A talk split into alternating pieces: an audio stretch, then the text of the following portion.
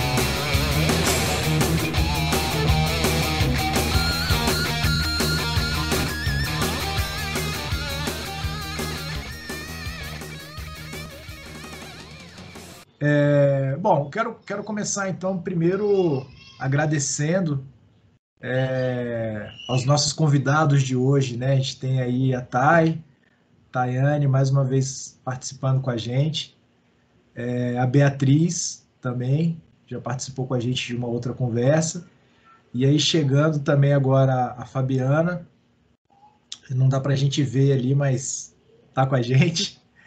É, e engrossando o caldo, o Rafael Sermenho e o Tadão estão é, aí junto para compartilhar com a gente experiências e, e tudo mais sobre desenvolvimento, né? Então, todo mundo na ativa, todo mundo desenvolvedor, todo mundo aí na, na, na iniciativa privada e trabalhando um bocado e acompanhando as, as mudanças de cenários tecnológicos e as inovações que vem chegando, né? Então a ideia é a gente conversar.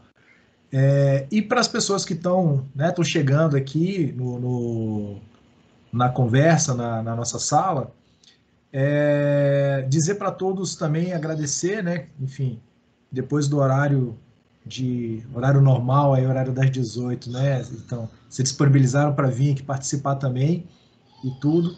E a ideia é que a gente promova mesmo uma interação entre os convidados e as pessoas que estão que estão chegando aí, certamente na maioria vão ser os alunos.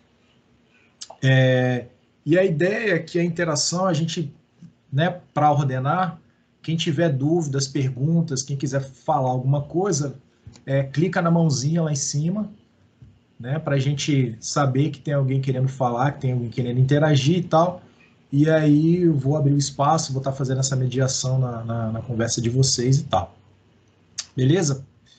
É, bom, então, para a gente dar o nosso start na conversa, é, a ideia é a gente fazer um, um, uma linha do tempo, né, conversar um pouquinho sobre tecnologia é, e o que, que vem acontecendo aí nos últimos anos na tecnologia, e aí todo mundo vai interagindo.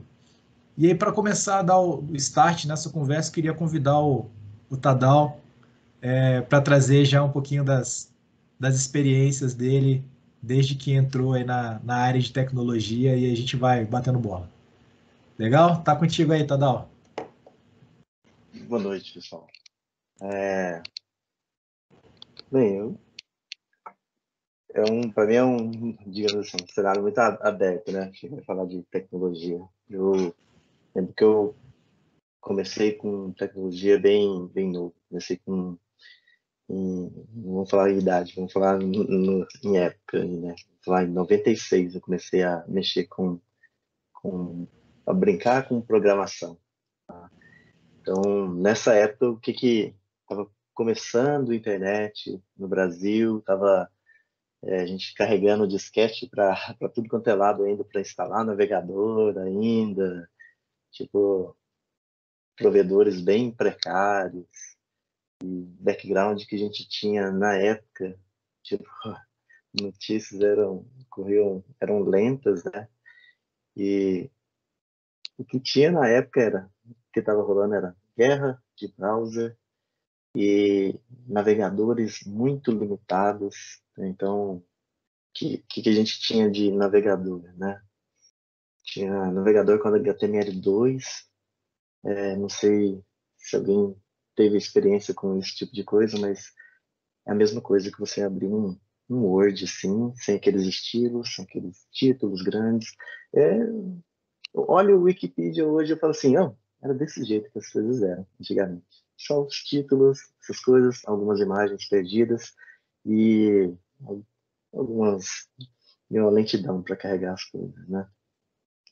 Ah, nessa limitação, né, eu tinha uma corrida para padronização de tudo, JavaScript tinha começado a, a, a engatar aí, né, e tinha assim, essa falta de padronização, apesar de W3C ter sido já fundada, mas não estava conseguindo ainda girar muito rápido, é, levou com que esse mercado de, digamos assim, mercado, né, com que a internet fosse é, virou algo de, da mídia do futuro. Então, o pessoal de publicidade mandava nesse meio. Então, rolava muita grana, muito investimento disso aí tudo. Então, você via grandes players de comunicação praticamente ditando, é, ditando padrões. Você, todo mundo querendo atingir é, design e tudo mais, e tipo, simplesmente não, não era possível. Simplesmente não, não funcionavam as coisas. Assim, do jeito que os designers queriam. Então, era um campo onde publicitários e designers é, tinham sede para produzir e explorar. Tipo, era livre, tava, era um folha em branco. Né? Então, faltou muito padrão para desenvolver, né? E eu lembro que é, nessa época aí ainda teve uma publicação de da acho que é, deixa eu ver, é, David Siegel, o cara que inventou o Siegel Pixel. Não sei se todo mundo lembra do que é o Siegel Pixel. Era o que eles chamavam de spacer. Era um GIF de um pixel por um pixel. Então, assim, ó, como o HTML tinha uma, uma limitação, você fala assim, eu não consigo colocar atributos para falar assim, largura, altura, não consigo fazer nada disso. Mas eu conseguia colocar é, é, uma imagem background, eu conseguia é, ter uma certa limitação com isso aí. E essa limitação, esse cara teve uma sacada muito, muito grande com esse, com esse GIF, né, transparente de um pixel, que ele colocava numa tabela e definia uma, o tamanho da nossa célula de uma tabela. Pronto. Era tudo que é, os designers precisavam para começar a, a criar, a desenhar coisas. Então aí você começou a ver, é, tipo, é, tipo, site na época, fantástico. Tipo, saiu o Photoshop 4 na época lá e, e assim, ó, logo o 6 já tinha opções de, é, de fazer recortes na tela, gerar essas tabelas para você com esses spaces e tudo. Tipo, porque essas, é, evolução do HTML ainda estava demorando ainda. Logo nasce o Flash 1.0 em seguida, e aí cartunistas, animadores ficam, começam a ficar é, tipo em Excel, né, com as animações vetoriais, a facilidade, é, e começa essa, essa evolução, né? Mas ao mesmo tempo, né, a gente tem outras linguagens, né, Enterprise aí, nascendo junto e tipo sofrendo com esse com esse tipo de é, de design que foi criado. Né? Enquanto você tem a, a, publica, a, a, publicação do, do David Siegel, né? Assim, é, é, Creating Killer Websites. Então, assim, ó, vendeu horrores esse livro, assim, ó, muito mesmo. E todo mundo produzia assim. Mas era uma maneira de produzir é, um conteúdo totalmente acoplado. Ele não, era, não conseguia ser separado, né? é, dados, de visualizações, então você tinha um caos. Então, enquanto o W3C estava querendo chegar e jogar alguns padrões para favorecer essa separação, ele estava começando o CSS, que dava para fazer na época era colocar um texto ali, colocar um negrito, um sublinhado e ó, é só isso aí que dava para fazer na época. Né? Dimensões e coisas vão nascer só mais adiante. Então, você entra em passa 96, 97, 98 com, essas, é, com esse design né, em, em alta e, e aí esses problemas só explodindo na parte de enterprise. Então, quanto mais é, parrudo era a empresa, né, menor tinha que ser o, o design, porque era assim, era muito dado e ele não podia ficar acoplado a esse, esse design, né? Então, em 2000, é, já começa assim, ó, Flash começa a rampar e prometendo assim, ó, acabar, né, de vez com com HTML e, e tudo mais. E a famosa com... bala de prata, né? Exato, exatamente. Que chega também com o ActionScript e as evoluções dele com código totalmente é, não otimizados, né? Tipo, você fazia animações tipo pífias, né? Você pegar um, um, um triângulo ali, girar ele na tela, se você ia lá 100%, o seu cooler ligava ali e ficava fervendo. Assim, tipo, era, era a máquina ali, era o fogão que você ligava quando você fazia essas animações. Fora as, as falhas de segurança, né? Aí, tipo, isso em 2000, né? E nessa época aí ainda entra, poxa, o que estava rolando em 2000? Em 2000 estava explodindo o, o Extreme Programming aqui no Brasil, né? Tinha visita de Kent Beck, tinha outro cara que divulgou muito aqui no, no Brasil, foi Klaus Westerfield, é brasileiro, apesar desse nome aí, né? Divulgou muito, fazia muita palestra no Sul, nessa época eu estava em Maringá, as incubadoras tecnológicas de lá, a gente recebia a visita desse, desse pessoal aí, tentando é, colocar o Extreme Programming para todo mundo, né? Tipo, era todo mundo meio é, receoso. Tipo, os professores de engenharia de software participavam ali da, das palestras chegar e querer crucificar as pessoas que estavam é, atrás disso aí. Né? Mas foi bem, bem interessante isso aí. Aí a gente vê depois uma decadência né, de Flash, com essas, com a, ainda uma segunda guerra de browsers, o pessoal valorizando é, otimizações de código, né, as pessoas, é, todas as linguagens é, adotando padrões para separação dessas de conteúdo e visualização, né, separação em camadas.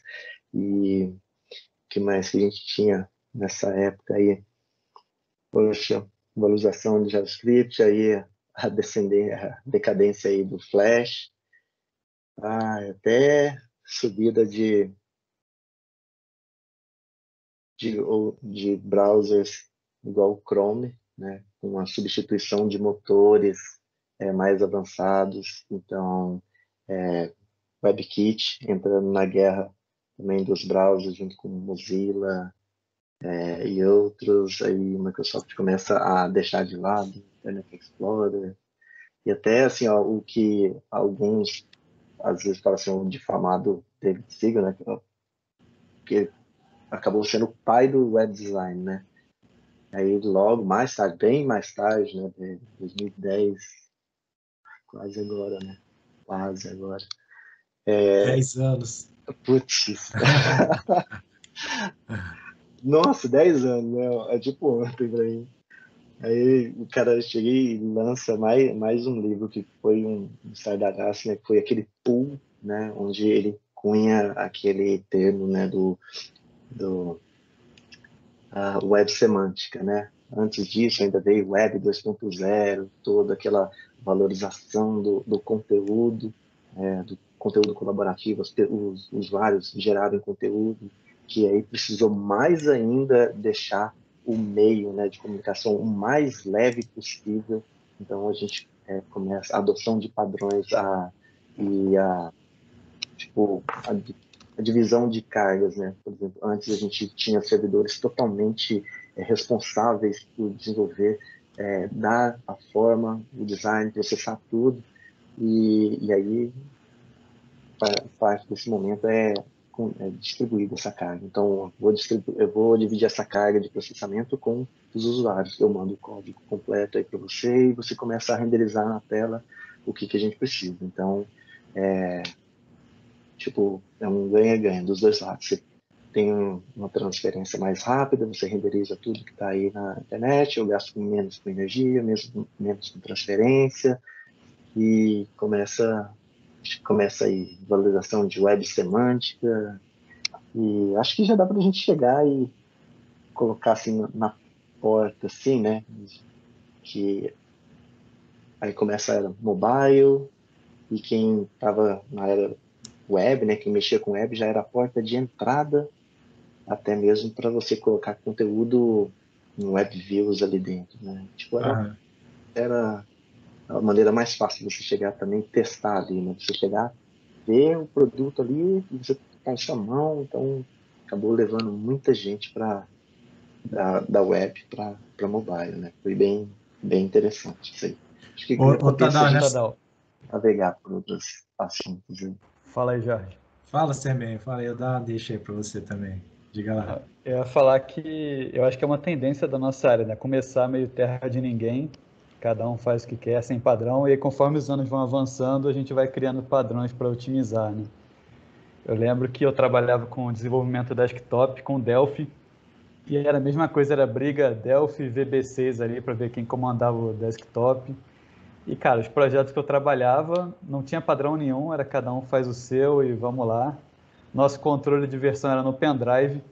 Então, alterava uma classe aqui, eu passava no pendrive pro cara da máquina do lado, falava, cara, atualiza aí que eu mexi na linha tal. E o cara copiava só aquela linha ali e botava lá. E dava conflito, tinha caractere invisível que não compilava depois. Então, era bem toscão, cara. Até a gente conseguir chegar num padrão de, puta, usar um SVN, usar uma coisa ali, vamos pensar em arquitetura e tal. Acho que tendência da área, né? Você meio na época que a gente trabalhou junto, é, eu, não, eu não lembro agora se era. Tinha coisa em Delphi ainda ou já era Java? Você lembra? Era Delphi, cara. Todos os projetos era, eram em Delphi. Era Delphi, né? Era tudo Delphi. Era ter, terror e pânico aquilo ali. Terror cara. e pânico. Cara. Delphi com SQL Server rodando num servidorzinho. E aí você tinha metade da lógica de negócio no Delphi, a outra metade em história de procedure, lá da SQL Server. Esse ia dar manutenção, não sabe onde está bugado. Mas pelo menos a gente tinha o SVN ali, né, para fazer controle de versão. Já era um avanço, né? É verdade, é verdade, é verdade. E aí foi, foi progredindo, né? Teve, teve uma época também que aí nesse, até juntando as duas questões aí, a fala do, do Tadal e do Sermenho, é, teve uma época também que ninguém mais queria fazer, até os, os, os sistemas corporativos, né, que rodavam só dentro das organizações e tal, o pessoal chegou uma época que não queria mais fazer, não queria mais desenvolver cliente-servidor, né? Queria desenvolver tudo web, mesmo sendo corporativo, interno ali, né? Soluções, às vezes até departamentais, mas é, a própria visão do cliente queria que tudo passasse a ser web, e a web virou um negócio absurdo, né? Virou uma febre de, de tudo, né? Então, é, não, o, o, o diretor da área tal tá querendo uma agenda, faz web né? Tudo era, tudo era web na época lá. E aí foi rodando é, até, enfim, começar de fato a amadurecer as coisas, né? E, e, e esses os padrões de projetos começarem a chegar e o pessoal começar de fato a pensar em arquitetura, né? Começar a organizar as coisas é, e até a gente começar a desembocar aí no desenvolvimento do, do web para o mobile, né? Que está sendo a grande a grande tendência de tudo hoje, né?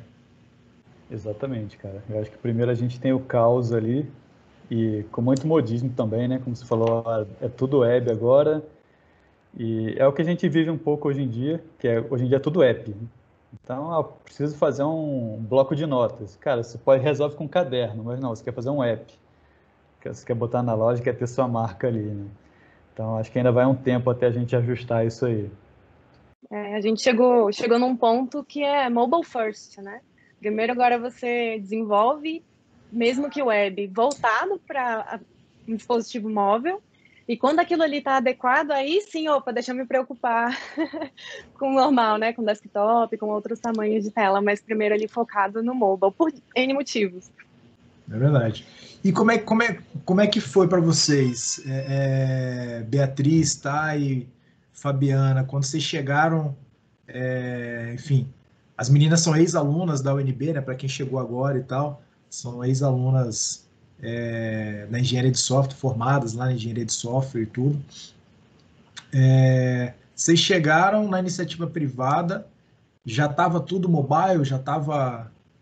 É, já entraram nessa ou pegaram alguma coisa antes de, de web? Enfim, como é que, como é que foi para vocês isso aí? Onde eu comecei a trabalhar a o produto era principalmente para web, então a gente trabalhava mais para web. Aí a gente nem tinha. É, tinha um pouco de responsivo, né? Para funcionar no, no celular, o, o, site, mas a gente não mexia com a app, nem tinha essa visão. Eu acho que agora, assim, mais por agora que eles começaram a. Não tinha como fugir, né? De, de fazer é, aplicativos, site mais voltado para celular. Aí depois que, que eu fui para o outro por outro lugar que eu fui trabalhar, que foi para mexer com aplicativos mesmo. E daí, então eu não parei. Você está trabalhando com qual tecnologia lá, Fabiana? Com React Native. Massa. Estão é, trabalhando com, com NoSQL ou estão trabalhando com algum banco estruturado? Não, é com NoSQL, é Mongo. Ah, legal. Massa. É, para mim foi foi um mix, porque na faculdade, junto à faculdade, eu fui aprendendo já sobre desenvolvimento de aplicações móveis, né? Mas a primeira oportunidade de trabalho foi com web, bem voltado, bem parecido com a semelhança com a com que a Fabi relatou. Só que eu cheguei a pegar até projetos em paralelo. Então, por mais que eu estivesse trabalhando com web, em alguns projetos paralelos, eu estava ali trabalhando com iOS nativo. E até então eu tinha um certo preconceito, digamos assim, com tecnologias multiplataforma. Eu não conseguia é, colocar na minha cabeça que um aplicativo feito. React Native nem, nem era alto na, na época, né? Mas, por exemplo, em Ionic, de fato eu ia ter ali um produto bom, tanto quanto um nativo com o passar dos anos que eu fui perdendo um pouco disso aí, até porque as próprias tecnologias foram evoluindo muito, né? E aí hoje sim eu trabalho com, com tecnologia multiplataforma, mas não deixo de atuar também no nativo, porque o conhecimento que a gente tem acaba sendo aplicado também. Legal, eu, eu acho que a minha experiência vai um pouco fora da curva aí, porque profissionalmente dentro do desenvolvimento eu trabalho eu trabalho em consultoria então a gente atendia, atende empresas grandes muitas vezes que têm legados. Então as primeiras experiências foi tipo legado em pagamentos, microserviços, back-end total. E cheguei a mexer com um serviço que era legado em Perl, que era SVN, e eu aprendi só Git na faculdade. E eu lembro que eu falei, ué, cadê o link? Como é que eu faço as coisas aqui? E e aí o tempo foi passando, e aí agora eu troquei de conta, mas fui para Web Components. Então eu faço componentes que são responsivos, mas não trabalho com mobile. Minha única experiência com mobile foi Android, dentro da faculdade, em MDS, nessa disciplina. Eu odiei e fugi desde então. É, então, não, não, não fui, não pretendo ir para os aplicativos tão cedo. Legal, legal. E me diz uma coisa, dentro dessa dessa né, dessa linha do tempo que a gente fez aí e tal, o é, que, que vocês veem que foi evoluindo aí de boas práticas de, de desenvolvimento de coisas que eram é, terríveis ou desorganizadas e tal, e aí que foram surgindo boas práticas nesse caminho e que boas práticas foram essas que foram ajudando a, a organizar a, área de desenvolvimento, aí, a, a vida dos desenvolvedores? Cara, eu acho que o que mudou muito a minha vida foi a noção de arquitetura, tipo, entender ali como as coisas funcionam. Eu acho que uma coisa vai puxando a outra, né? Você vê um pouquinho de arquitetura e aquilo entra uma sementinha na sua cabeça, você vai ler sobre padrões de projeto, você começa a ampliar um pouquinho sua visão, aí você já acha um material de, de alguns princípios de Solid, Clean Code, que te ajuda ali a ter um código mais legal, mais legível, que você consegue dar manutenção depois, que você está programando hoje, seu eu do futuro vai te agradecer por você ter feito ali um, um nome legalzinho para o método, ter feito um código bonitinho. E saindo um pouco do desenvolvimento em si, eu acho que a questão de processo melhorou bastante. Tipo, eu comecei, era o Go Horse total, tipo, vamos aí, vamos entregar, não importa que horas tem que entregar.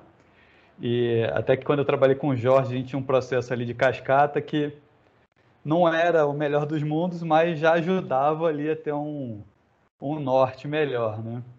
Mas, e com todos os problemas que isso tem, né, cara? A gente vai entregar um produto um ano depois, já mudou o gestor, o cara fala, não era isso que eu queria, tá faltando tal coisa, e você tem que voltar um ano no tempo ali para refazer coisa, né? E aí depois eu peguei a evolução, comecei a trabalhar com métodos ágeis, aí já foi na época que eu trabalhei com Tadal, que a gente trabalhava com Scrum, e aí vamos, ah, vamos fazer daily, vamos trabalhar com sprint, vamos entregar mais rápido para ver, colher feedback mais rápido, errar mais rápido, para a gente conseguir acertar o rumo, né?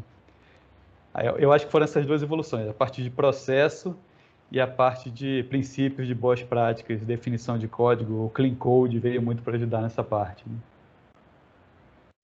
Eu acho que quando o que fez muita diferença, que mudou bastante, que eu acho que teve muito impacto, foi processo. Né? Então, quando você passou a, a assim, a, eu passei de uma área que de um momento que era é, que era extreme programming aí depois fui fui para uma área que era desenvolvimento em cascata para mim foi tipo foi o fim né tipo foi muito ruim eu comecei com extreme programming depois fui para para cascata depois vim pro pro agile né pro, pro scrum e ainda meio contrariado assim tipo, pô isso aqui é fantasia né Tipo, é extreme programa, tá? É programa. Isso aqui só é rótulo, né?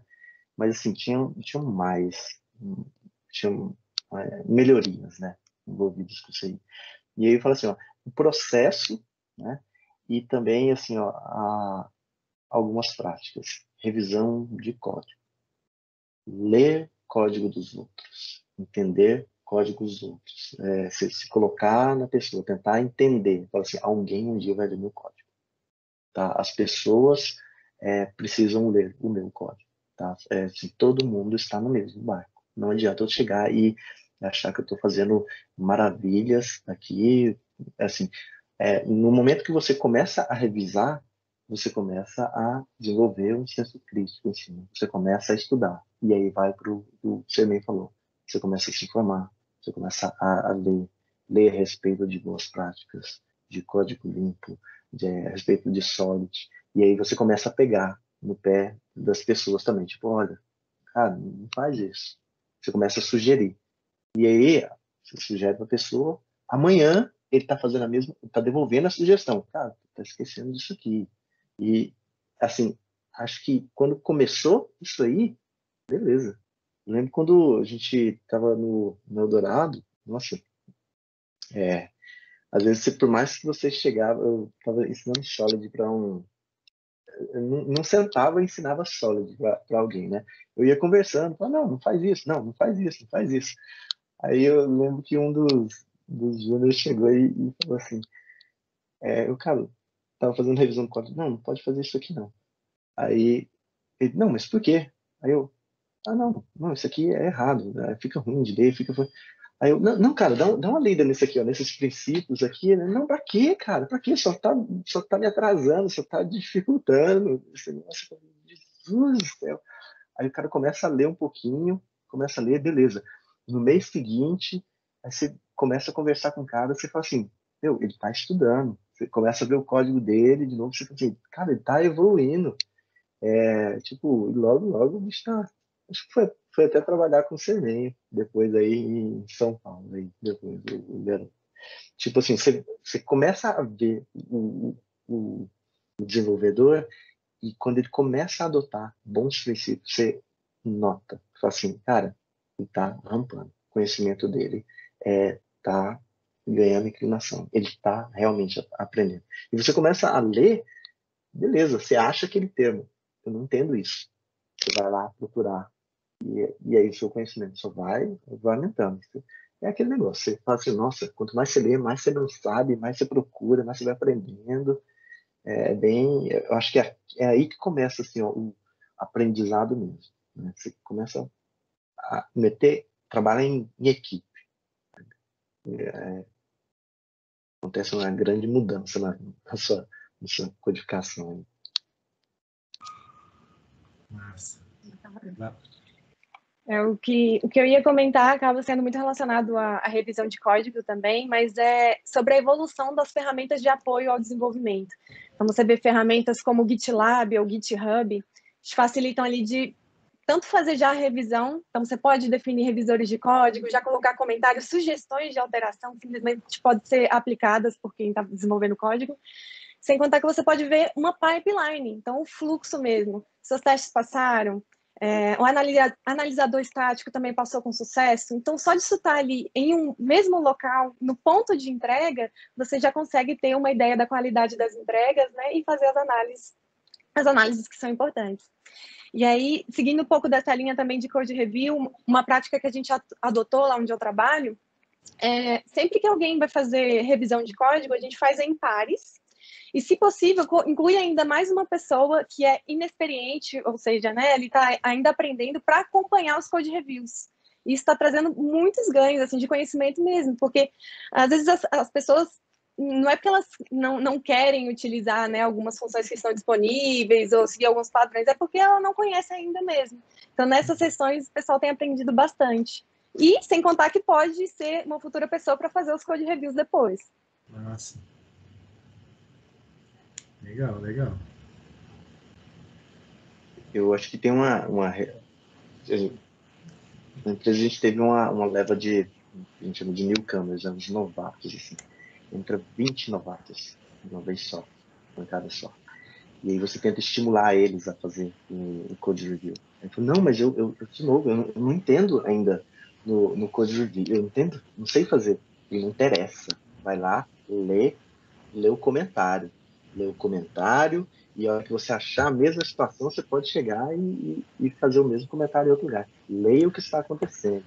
Mas, assim, é, no começo, para muitos, ele fala assim, eu tenho medo de comentar o código de alguém, perguntar. Hum, não tem importância, pergunta. Você diz, olha, não estou entendendo isso aqui. Se você não está entendendo, é provável que o código dele não está bom.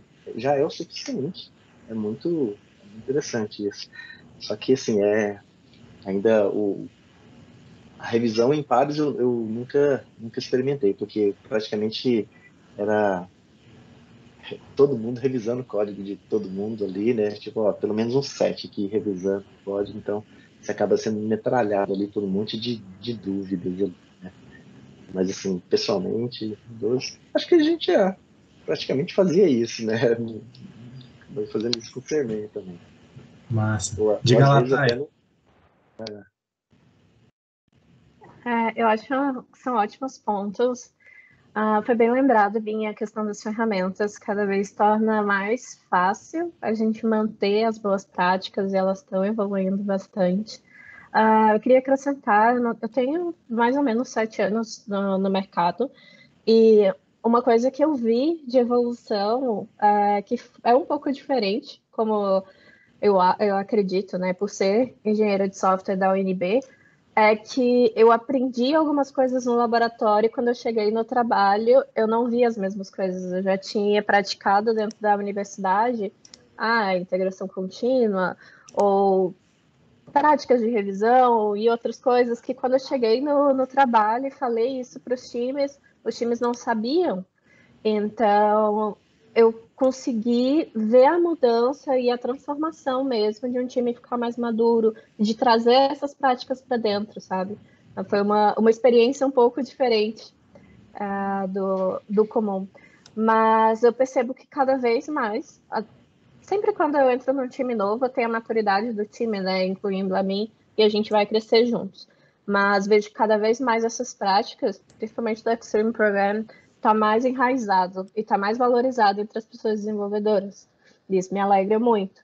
A questão de gestão e aí agilidade também vi no começo ser algo que as pessoas queriam absorver, e na UNB a gente tem uma boa base, então eu conseguia passar muita coisa, muito conhecimento, mas hoje em dia eu vejo uh, o mercado com esse conhecimento muito, eu já sei, já sei Scrum, já sei Kanban, já sei tudo, e, e a minha percepção é de uma não análise sobre isso, sabe? E aí, às vezes, não sei se faz sentido para o que eu estou dizendo, mas o que eu estou tentando dizer é eu senti uma evolução e um conhecimento de práticas e formas de trabalhar de maneira mais ágil, mas hoje em dia eu sinto um, um beabá, um bora lá, bora pôr um, um quadro, bora fazer uma dele, bora fazer tal coisa, e é isso. E aí eu parei de ver essa,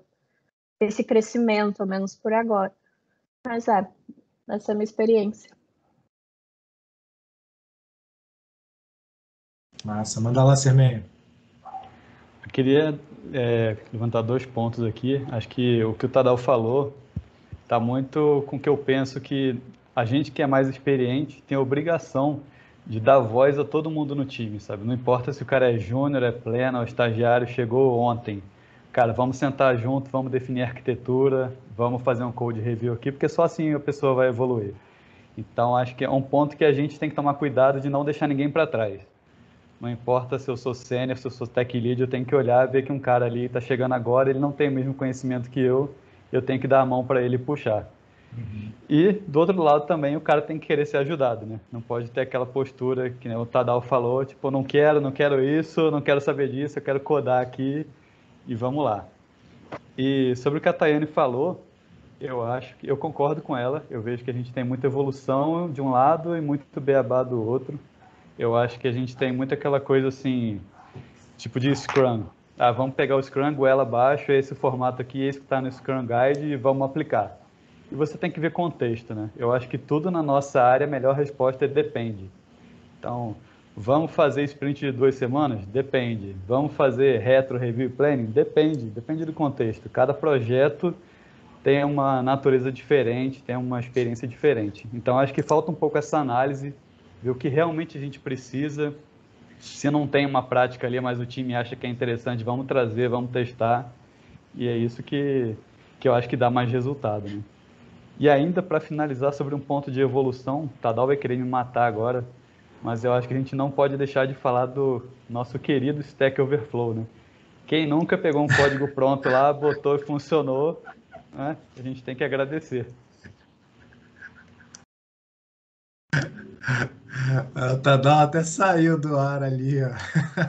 Sem ressentimentos, Tadal. Antes de passar para o Tadal, deixa eu é, fazer uma interação com a galera aqui.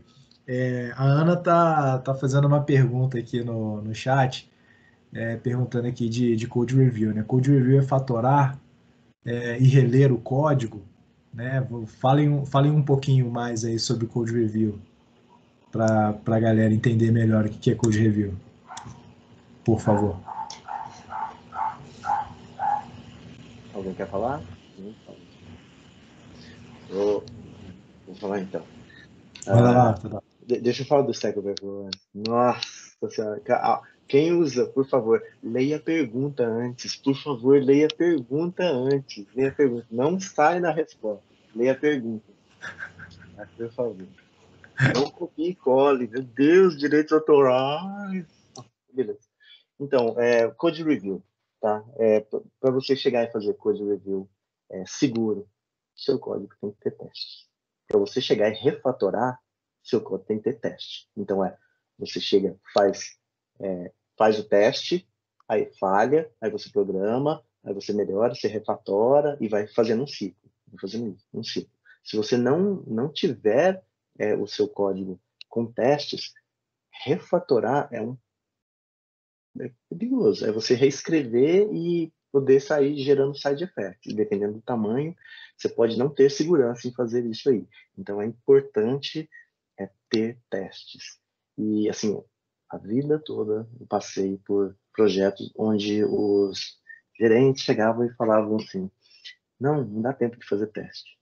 E minha, minha dica é não dê ouvidos a eles. Simplesmente faz teste, nem que seja escondido, faz teste, cara. Testa e fala assim, ó, aprende a programar só testando, fala assim, ó, tipo, esquece, cara. Testa, é assim, ó, é um bem que você vai fazer e na hora que precisar fazer alguma modificação, você vai modificar, vai testar na hora, assim, ih, deu ruim em tal lugar, ó, não pode fazer essa modificação, não faz. Faz teste, nem que seja escondido, cara, mas faz. Ô, Tadal, isso é um bem para a humanidade, né? Exato. Uhum. Fazer teste. É, assim, quantos projetos eu não participei onde o teste foi deixado para depois e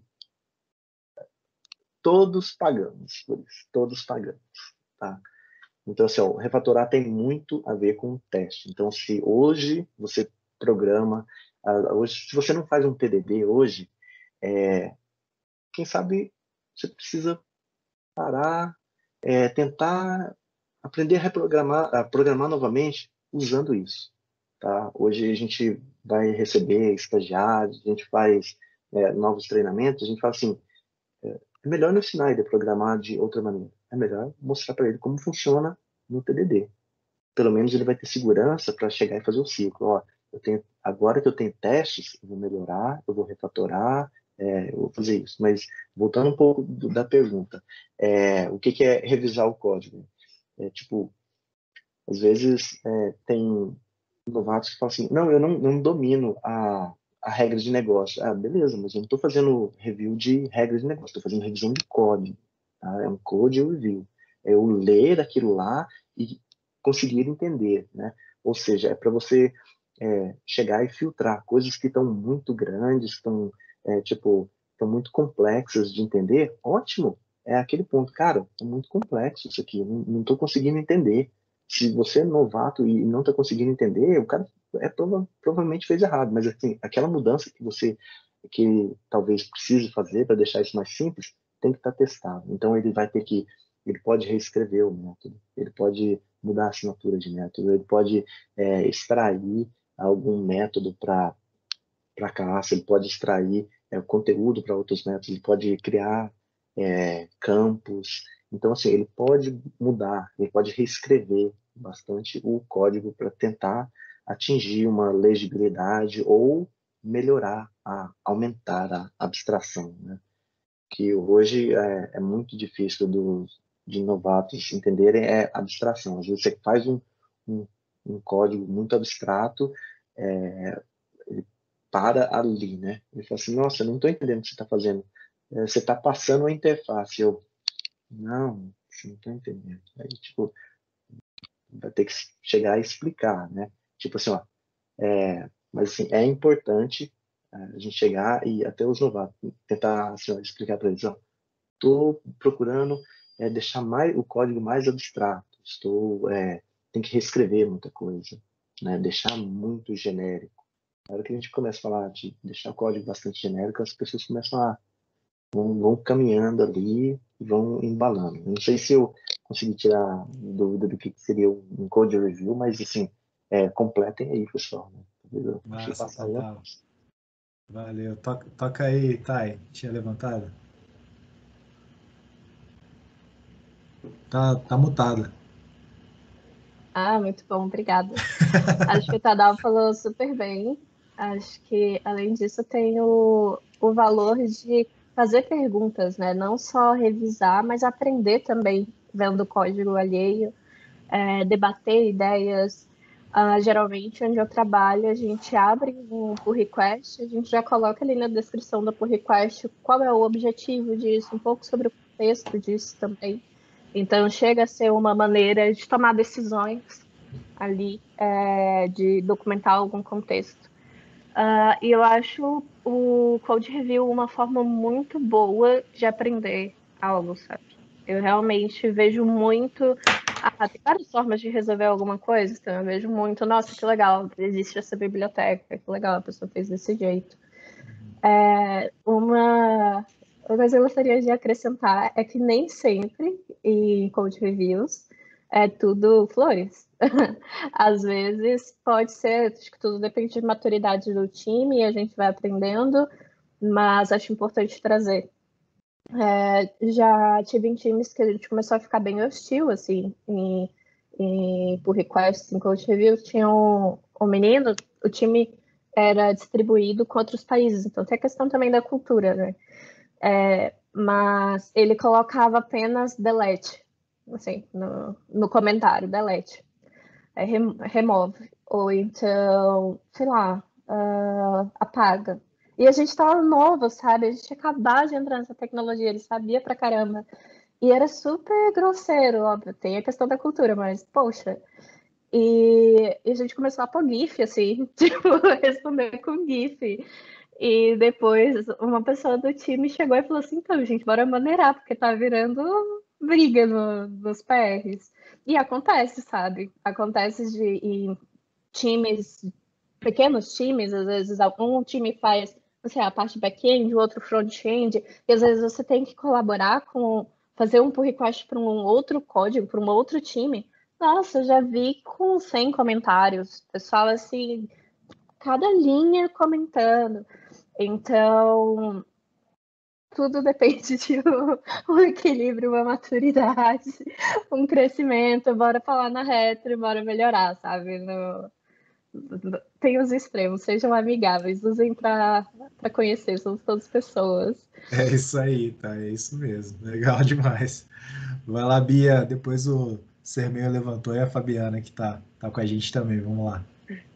É, joia. É, só para ilustrar um processo né, que, que eu sigo lá onde eu trabalho, a gente tem semanalmente alguns responsáveis por fazer os code reviews, né? São as pessoas ali oficiais da sprint, na real.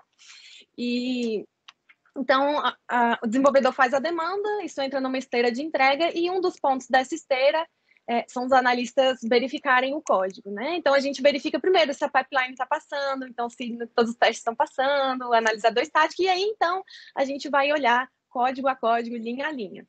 É, primeiro, que eu acho muito importante, é estabelecer contratos, checklists, definir o que, que vai ser avaliado, porque é muito injusto você começar a julgar o código de alguém e não está definido o que de fato a pessoa tinha que ter, né, prestado atenção ali desde o começo. Então, isso é importantíssimo. Segundo, empatia. Porque só quem já passou sabe o que é você estar tá ali, enfim, de madrugada quase, com gestor em cima de você, querendo que você entregue, não tem que entregar, tem que fazer. Então, às vezes, a pressa, a pressão é tão grande que você não consegue pôr a qualidade que você gostaria naquele código. E aí, quando vai alguém revisar, a pessoa não sabe o que você passou, não sabe o contexto que você estava. Então, você tem que pensar nisso. Às vezes não está muito bom ali, mas, poxa, empatia, respeito. e por último, eu queria só falar de algumas pérolas que eu escuto bastante, do tipo, quando eu, eu comento que alguma lógica está muito complexa ou que eu não entendi, em vez das pessoas irem lá e melhorar o código, elas me ligam ou me mandam mensagem para me explicar. E não é esse o intuito, né? Se eu estou dizendo que eu não entendi o que está complexo, você tem que ir lá no código e deixar isso mais entendível. Ou então dizer que, ah, mas eu copiei de tal classe. Ah, eu copiei de tal projeto não quer dizer que não é porque existe que tá bom. Você tem que fazer melhor. Tem, isso não é desculpa. É, né, eu já estava assim. O que, algo que a gente faz lá, uma prática, é se você alterou uma linha, a gente vai fazer uma diferenciação e aquela linha ela tem que estar tá adequada. Então, ah, não, poxa, eu só coloquei um ponto e vírgula. Você é responsável por essa linha, alguém tem que evoluir ela em algum momento. Então, por favor, aplique a melhoria. Mas isso, claro, que vai depender né, de cada contrato que é estabelecido. Mas os pontos são esses. Toca aí, Sermeia.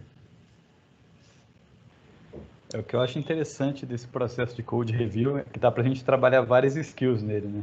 A gente tem ali a parte do aprendizado e a gente acaba evoluindo bastante soft skill, porque a gente precisa trabalhar bastante comunicação, empatia, então uma forma de se comunicar que não seja agressiva, também uma forma de ouvir que você não se ofenda facilmente, você tem que tentar entender o que o cara quis dizer também. E também entra num, num assunto que eu acho que está um pouco em moda aí, que é a segurança psicológica. Né? A gente não pode ter medo de errar, a gente não pode ter medo de mandar um código para review, porque o cara lá, a pessoa vai ser estúpida. Então a gente tem que ter um ambiente seguro para tratar todo mundo bem, a pessoa se sinta confortável de fazer um código que pode ser melhorado. É todo mundo está sujeito a isso. Você faz um código, uma pessoa tem uma visão diferente, ela consegue te dar uma sugestão de melhoria não quer dizer que você seja burro, que você não sabe fazer. Então acho que tem várias skills aí, não só técnicas, que a gente consegue tratar com isso, né?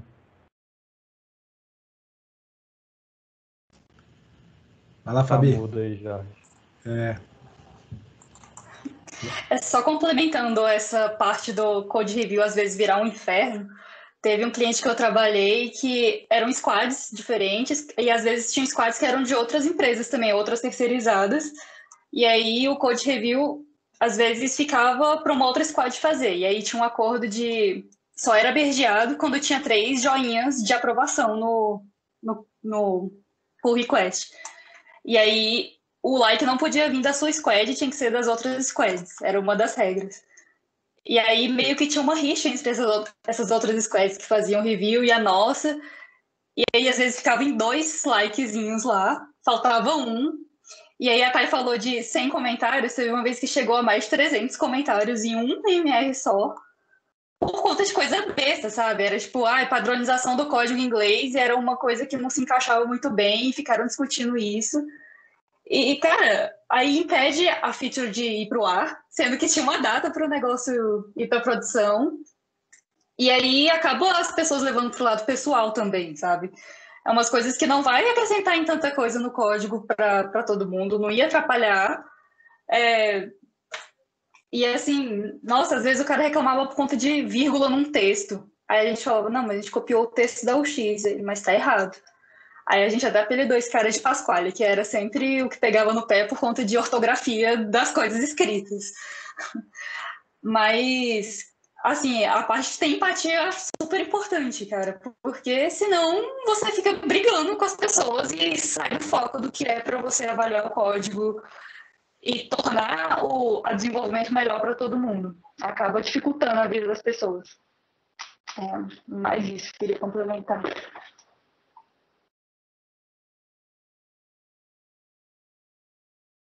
Tá no mudo a parte de desenvolver o soft skill, eu acho que esse aí eu tô no desenvolvimento ainda. acho que você me, me, me conheceu mais. Eu já, já assim, quantas vezes eu não fui para uma retrospectiva e, e, eu senti assim, uai, tá, tá, meio diferente o ambiente. Não parecia que eu estava entrando na sala, né? Parecia que eu estava entrando na cúpula do trovão, né? Tipo, assim, no Thunderdome, né? Tipo, dois times entram, somente um sai, né? Você, tipo, vai, o pessoal vai me, me, me, matar aqui. É, literalmente, assim, a, a empatia, assim, tipo, se você escreve mal, tá? Se você se expressa mal, você tem uma grande chance de, de ser mal entendido, né? Ou, ou das pessoas acharem que você está é, tratando as outras pessoas mal mesmo, tá? Então, às vezes, é, você olha um, um, texto ali, você pode assim, não tem entonação, não tem nada, não sei nem interpretar direito o que esse cara quis dizer com isso, né? Tipo, às vezes, né? Assim, às vezes, como o comentário tem que ser todo, todo em inglês, às vezes ele usa a palavra errada, já fico achando que tá nervoso ou algo do tipo. Mas por diversas vezes, é, é, as pessoas sentiram, se sentiam intimidadas porque, às, vezes, fazendo revisão de código, você acha um absurdo ali e fala assim, cara, é, isso aqui é, tipo, é memory leak na certa. Paga esse tipo de coisa aqui, evita tal, tal, tal, tal. Mas aí você vê o mesmo, o mesmo a mesma, a, o mesmo, não o mesmo comentário, mas outra pessoa que tem tato vai lá e escreve, olha, seria melhor abordar a. É a mesma coisa, o mesmo problema, que alguém, é, é, igual o pessoal falou, é, copiou o código e, e, assim, ó, eu copiei o código que já existia, né, como se fosse assim, eu, é o padrão, né, e aí você vai lá comentar, né, às vezes você recebe ainda o não, é, é o padrão, é o padrão, não, não é o padrão, isso é copy-paste, né, tá errado. Ou se você coloca um código diferente, é provável você está fugindo do padrão. Aí, e aí começa a virar um, uma, uma, discussão, né, em volta disso aí. Que a Fabiana falou de, às vezes, guerra de, de squads, é, a gente passei a gente passou por isso e aí pra, o que, que a gente fez para evitar, né? Aí meu, minha sugestão foi que assim, não, não acontecesse mais um squad fixo. Então, assim, ó, o squad ele precisa, precisa acontecer a dança das cadeiras dentro do squad. Então, assim, ó, são oito squads e assim, ó, vai ter um líder técnico para cada um, no máximo seis pessoas em cada squad. Então, é, depois que termina uma feature, esses, esse squad se desfaz. Você não repete essas pessoas ali. E o interessante é você misturar essas pessoas e ela tem skills diferentes. Então, você vai começando a nivelar. Então, você passa, pega é, plenos e sênios e eles, é, assim, vão tendo contato com a maior quantidade de júniors possíveis, então eles vão é, ajudando a evolução dessas, desses, dessas newcomers, nos, nos, nos novatos, né? É, o que, que mais que ajudou bastante nessa parte é a gente tinha um grupo de a gente tem um, um squad que é responsável por manutenção também então refactors muito grandes vão ficar assim ó pro squad de manutenção você está fazendo uma feature ah eu vou ter que fazer isso aqui vou ter que fazer um refactor não você vai fazer sua feature, vai criar um componente novo. Se precisar, o squad de manutenção vai fazer isso aí. E amanhã o squad de manutenção pode ser você. Então tome cuidado com o código que você vai chegar e, e fazer isso. Sobre indicar né, algumas pessoas para fazer pull request, é, eu achei até, até interessante. Eu não consegui, não consegui realmente ter sucesso com, com isso aí, porque é, às vezes obrigar algumas pessoas, né, tem assim, ó, revisão, você precisa estar tá com vontade, você está lá. É, assim, eu vou revisar e está realmente querendo ajudar a outra pessoa, né? querendo, estou querendo melhorar. É, às vezes a gente indicava até alguns, assim, não, não que a pessoa não tivesse com vontade, mas ela é o cara ocupado. Eu chego e falo assim, se eu colocar os líderes técnicos para revisar, não vai acontecer review. Não vai. O cara é tão ocupado que ele não vai ter tempo para isso. Ele está cuidando de mais seis pessoas, ele não tem tempo para fazer isso. Tá? Então, às vezes, preciso pegar outro outro sênior para fazer isso aí. Então, a gente acabou chegando e falou assim, ó, é, por favor, a gente tem um canal no, no Teams que é de code review. Falou assim, ó, tem code review disponível. E a gente programou o nosso board assim, para ser o mais claro possível. Ele vai evidenciar se tem algum status diferente é, e sua, sua história, a sua, sua tese está em algum status diferente lá. Está em progress, mas está tá com o pull request aberto. O que, que, que, é isso? Né? Tipo, não, faz muito sentido. Para abrir um pull request, para abrir um pull request, primeiro você tem que rodar esse script aqui para pull request. Então, assim, ó, é igual a Beatriz falou, assim, se não passar isso aqui, cara, não abre o pull request. Tá? É tipo, é pelo menos o respeito com o tempo da, da outra pessoa, tá? Que vai ler o seu código. É tipo, cara, seu código nem buildou, você pediu um, um pull request. Mas assim, é lógico que servidor de integração contínua já chega barra, barra essas situações e faz outras. Ele também roda o script, né?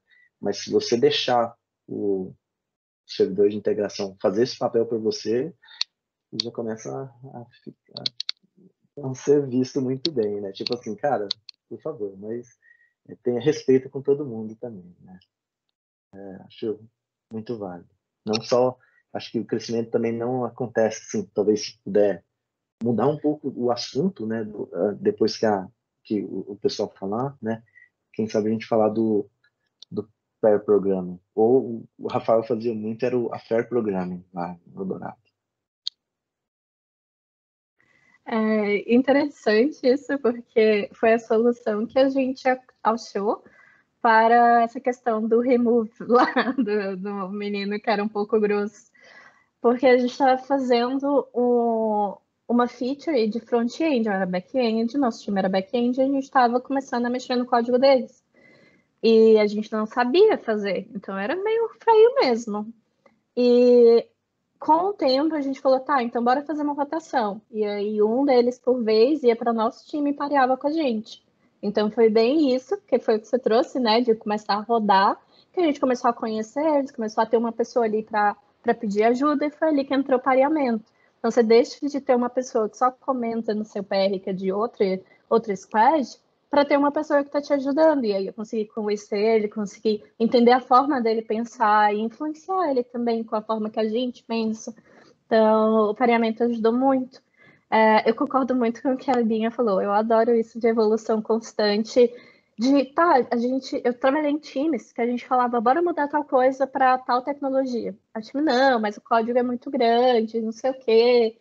E eu entrei num time que ele tinha essa mentalidade, que era, a gente está mudando. Sempre que a gente mexer nesse arquivo, a gente vai colocar TypeScript, por exemplo. Então, vai ser aos poucos e, e respeitar esse aos poucos, sabe? Não ter esse medo de mudança no código. Eu achei maravilhoso. Era um time com uma excelência técnica muito boa. É, e, e, padronizar e documentar isso no código mesmo, a gente está pensando nisso.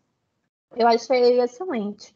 E eu queria acrescentar é, um ponto que eu acho essencial, que é o feedback. Eu tive colegas também que trabalharam comigo que faziam revisão diferente, como tinha, precisava, né? Ai, gente, tem umas confusões que às vezes você precisa revisar o código dos amiguinhos, só que você está codando.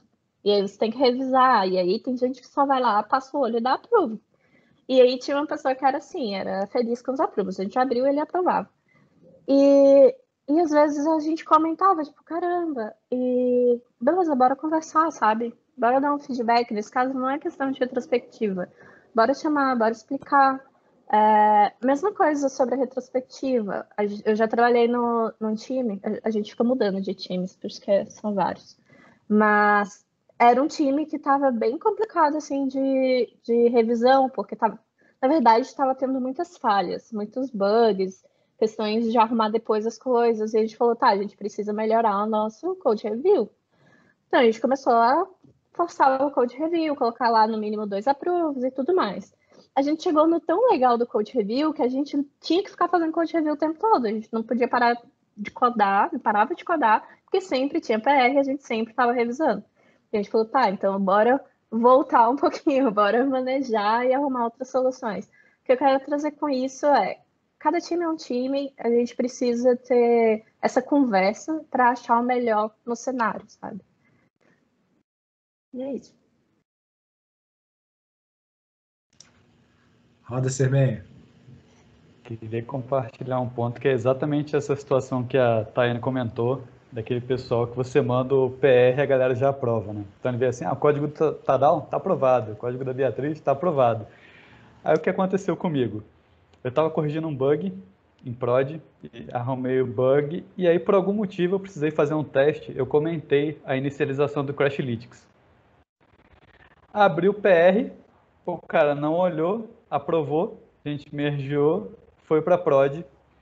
E o aplicativo lá, a gente olhando lá no Firebase, aplicativo estável, 100% de crash free. falei, não, cara, tá errado, não é possível. A gente estava com 99.8, 99.7 era a nossa média. De repente corrigi um bug simples, foi para 100%, tem alguma coisa errada. Aí eu tentei forçar um crash lá e não logou, falei, cara, tem alguma coisa estranha aqui. A gente foi olhar nos históricos, e aí eu vi que eu tinha comentado uma linha de inicialização e ninguém pegou no code review porque ninguém fez o code review. Falei assim, ah, o código de Sermen, beleza, está aprovado. Eu, cara, a gente ficou mais de uma semana sem logar crash por causa disso. E foi, foi bem desagradável, cara.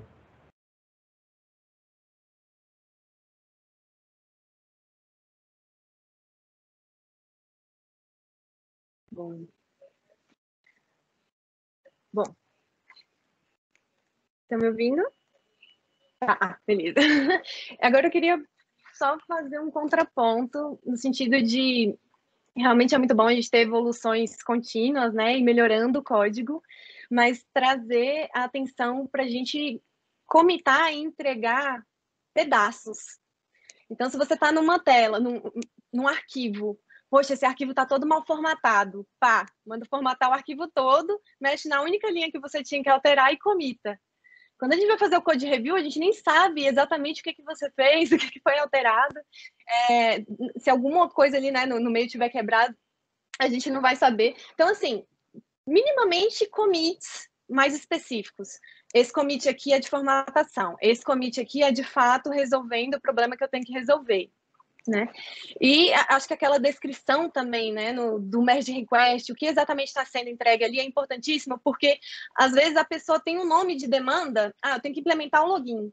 E ela põe isso lá no merge request, a implementação do login.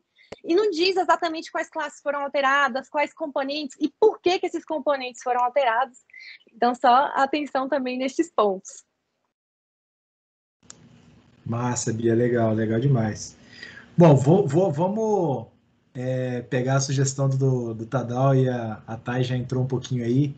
É, vamos, vamos passar pela, pela programação em pares e aí depois vamos ver se a gente dá uma voltinha em DevOps e integração contínua, entrega de valor e tal. Vamos nessa? Vai lá, tá com vocês.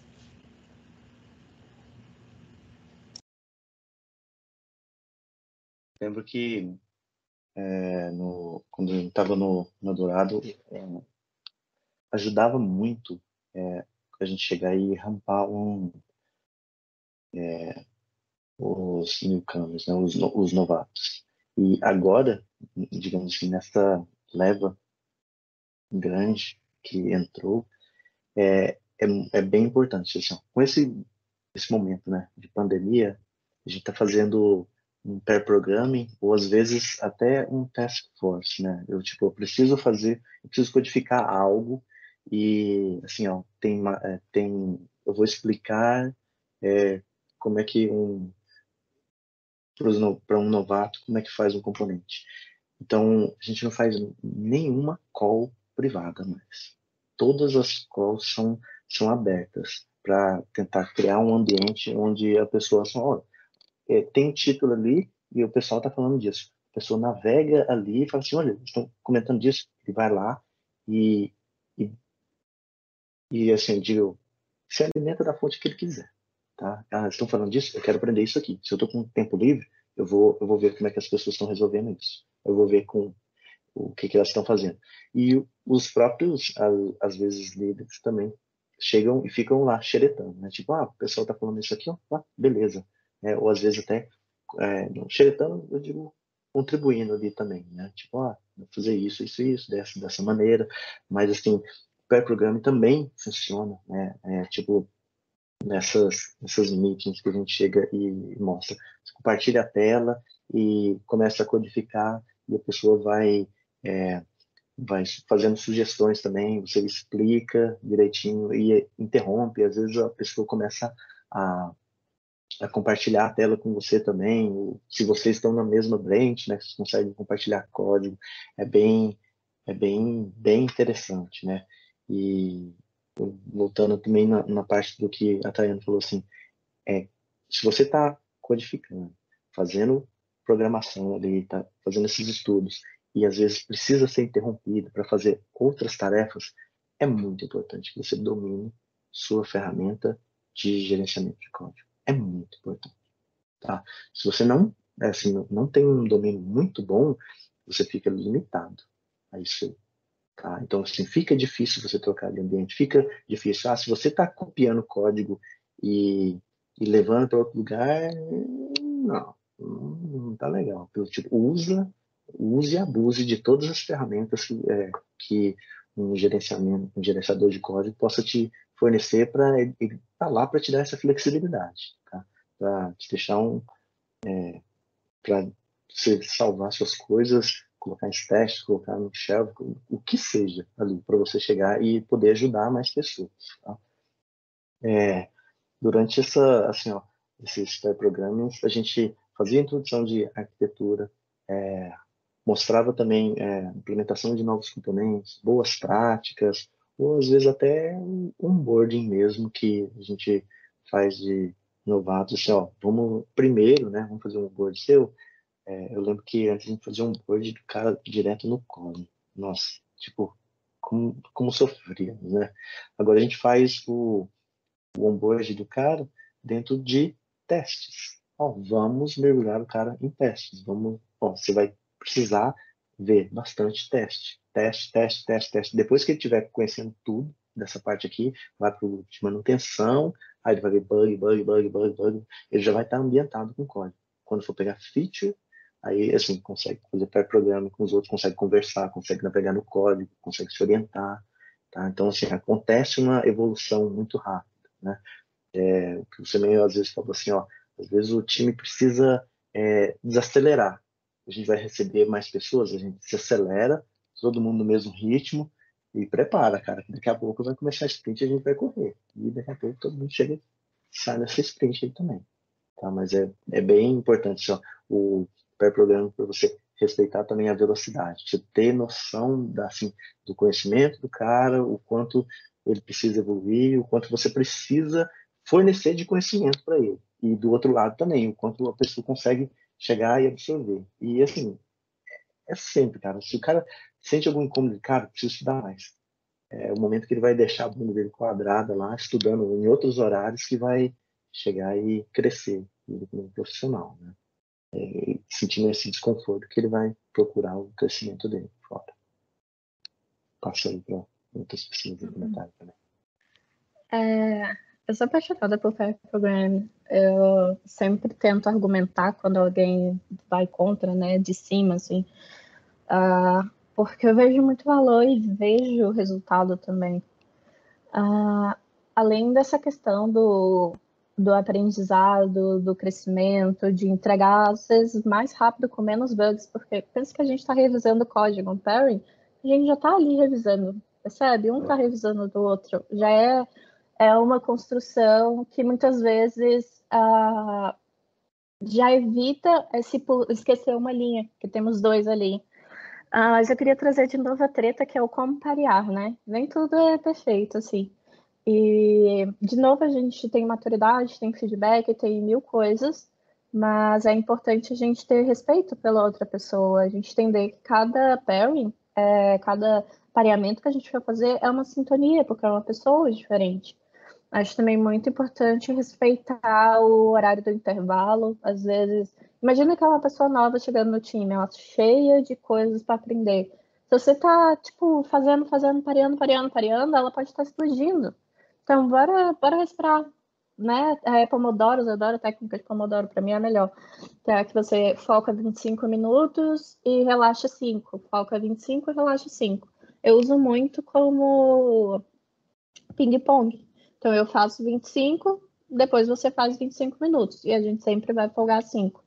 É, isso é a técnica que eu gosto, porque eu não gosto de só ficar driveando e não gosto de só ficar uh, de co-driver, né? E isso eu estou falando numa situação em, em, que uma pessoa não está sendo inserida num time, sendo assim, é melhor que ela fique driveando se ela se sentir confortável. É, e eu acho que dessa forma a gente obriga, nos obriga a colocar pequenos commits, porque 25 minutos ali a gente vai fechar um commit, nem que seja um work in progress. É, e traz isso de sempre um estar tá atento ao outro, a gente tem um momento de descanso. Então, eu queria trazer isso. A gente, de novo, está falando de pessoas, de novo, tem que respeitar as pessoas e aprender com o tempo. Né? E vou dar só uma pincelada sobre DevOps. Quando a gente for falar de DevOps, a gente falar de DevSecOps. Parte de Sec é bem importante. E vamos mudar isso.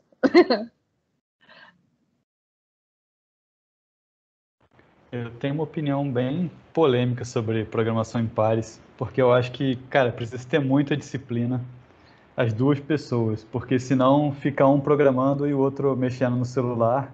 Isso Tadal deve conhecer esse fato bem de perto.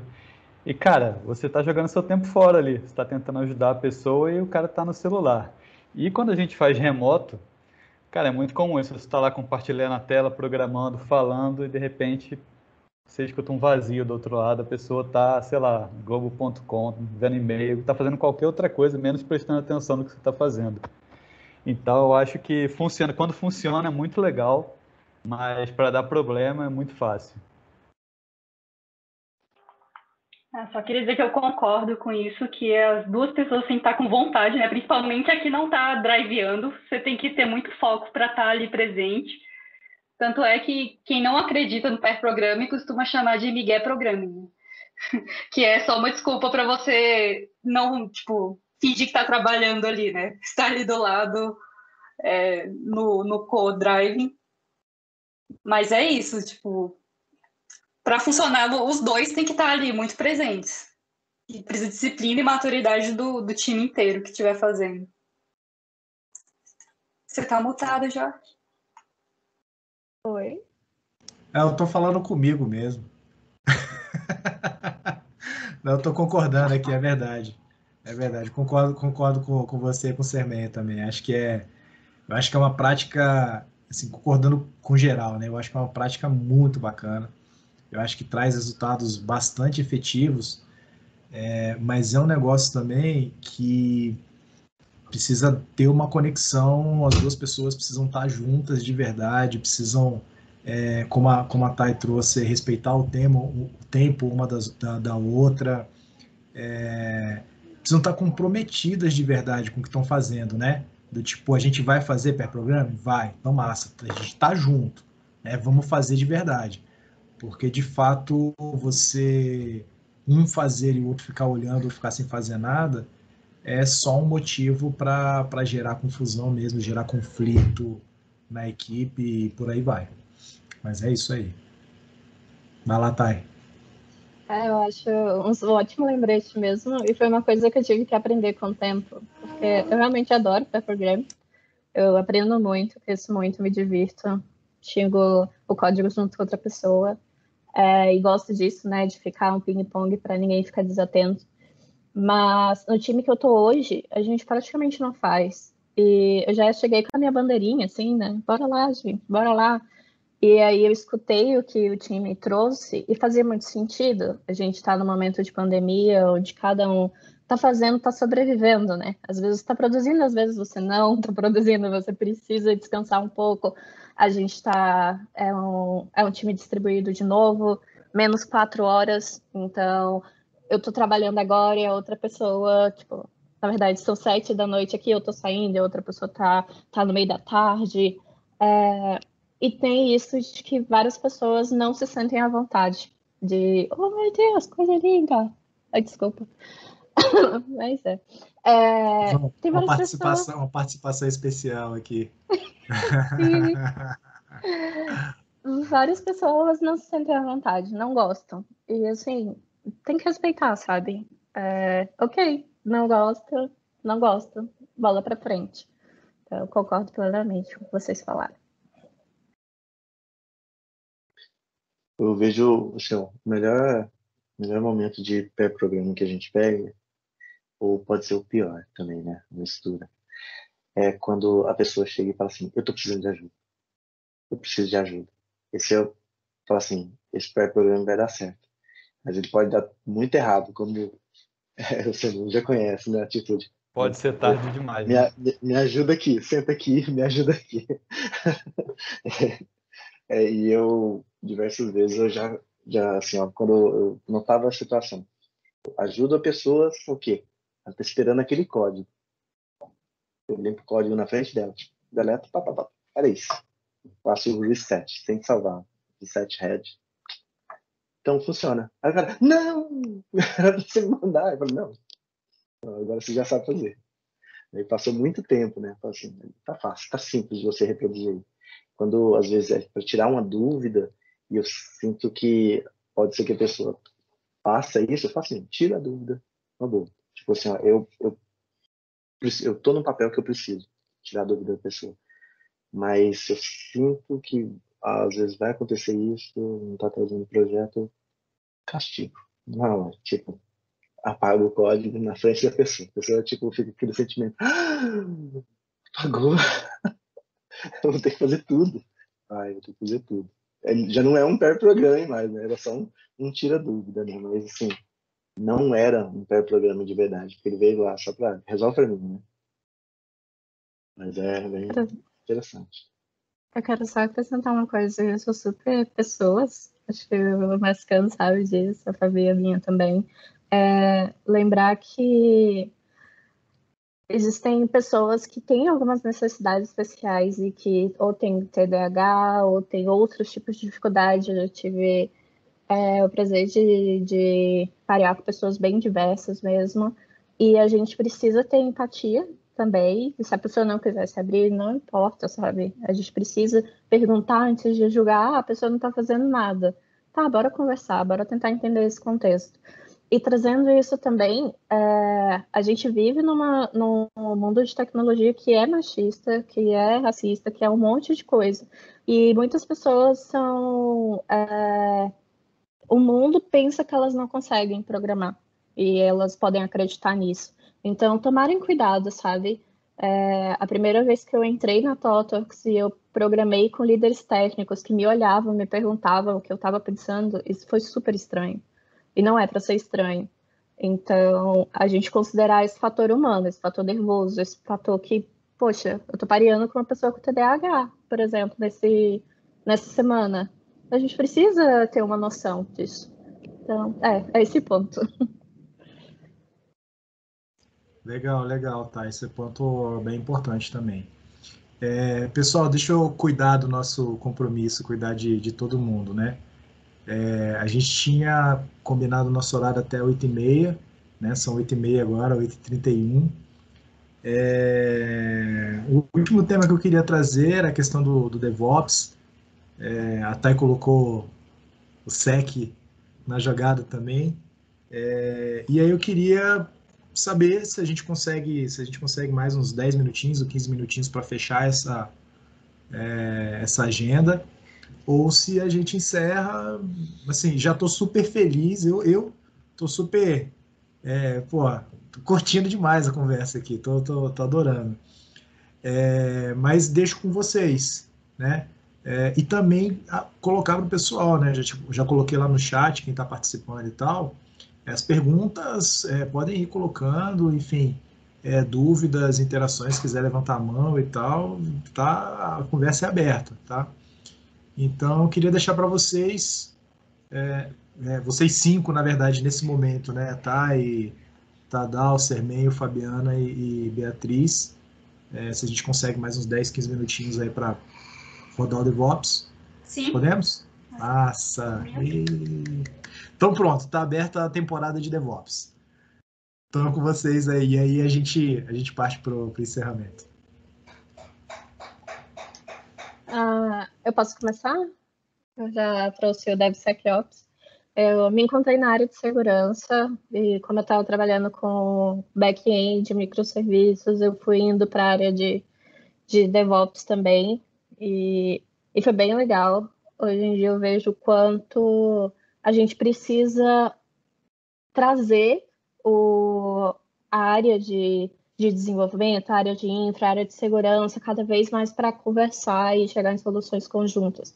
E um não é para excluir o outro, é uma mentalidade, não é um, um cargo, né? não vai ser contratado para isso, é, um, é uma mentalidade nesse sentido.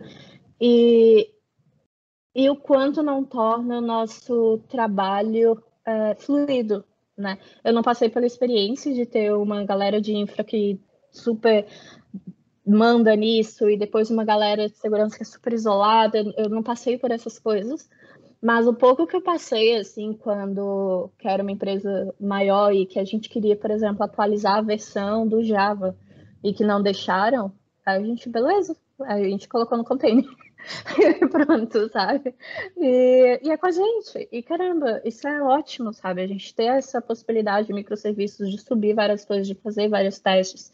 E aí, adicionando segurança, é, tem várias ferramentas de segurança que a gente pode pôr na pipeline.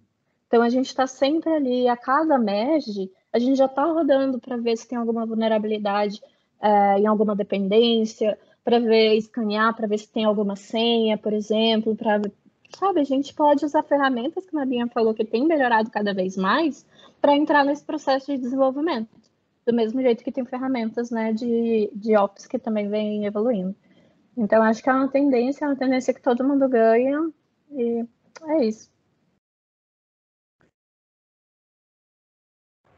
Eu não tenho uma experiência muito boa com DevOps. O último projeto que eu participei que tinha era uma galera bem distante do time de desenvolvimento, então era mais Ops do que não tinha o Dev, né?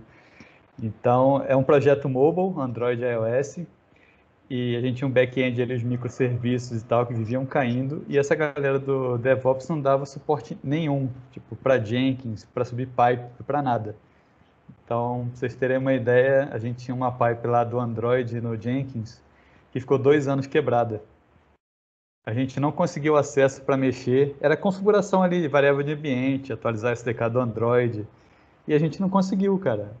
A gente gerava tudo na mão, as builds eram manuais. A gente falava lá que era o CI Hermenho, que era eu que ia lá e gerava tudo. Porque a galera de DevOps não estava nem aí. Então, eu, infelizmente, não tenho experiências boas com isso.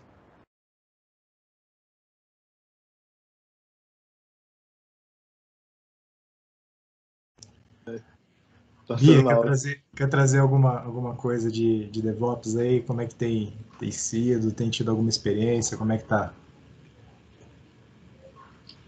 Hoje não tenho uma experiência tão madura. Depende do projeto, na verdade, né? São tão, tantos projetos distintos. Em alguns está ali numa fase um pouco mediana e outros está bem no começo. Então, a gente, por exemplo, acabou de contratar em torno de uns seis profissionais só de DevOps. Então, júnior, pleno e sênior. Precisa ali dos sêniors, né, para estar tá guiando os demais, mas só focado em DevOps para realmente fazer uma reestruturação lá nos projetos. Então, não é algo assim que eu vou trazer uma experiência já agora, mas não está não tá longe, né? Está ali em vias de ser bem implementado. Fabiana, como é que tem, como é que tem sido para você isso aí? Agora, no projeto que eu tô, a gente está começando a usar a estrutura que acho que é até a mesma lá do banco, é, que eles estão estruturando um, uma pipeline para a gente na nuvem do banco, que aí já tem um, uma partezinha assim, um Jenkins que a gente comita é, numa branch certa que ele já builda, é, mas daí não é tão automatizado. Ele, por exemplo, não exige testes, aí daí já vai de cada equipe, por exemplo. Está é, numa fase bem inicial ainda.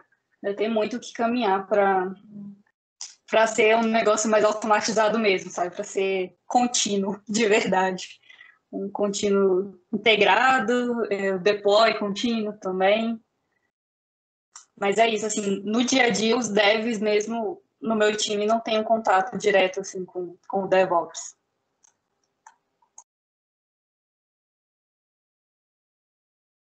Vai lá, Tadal.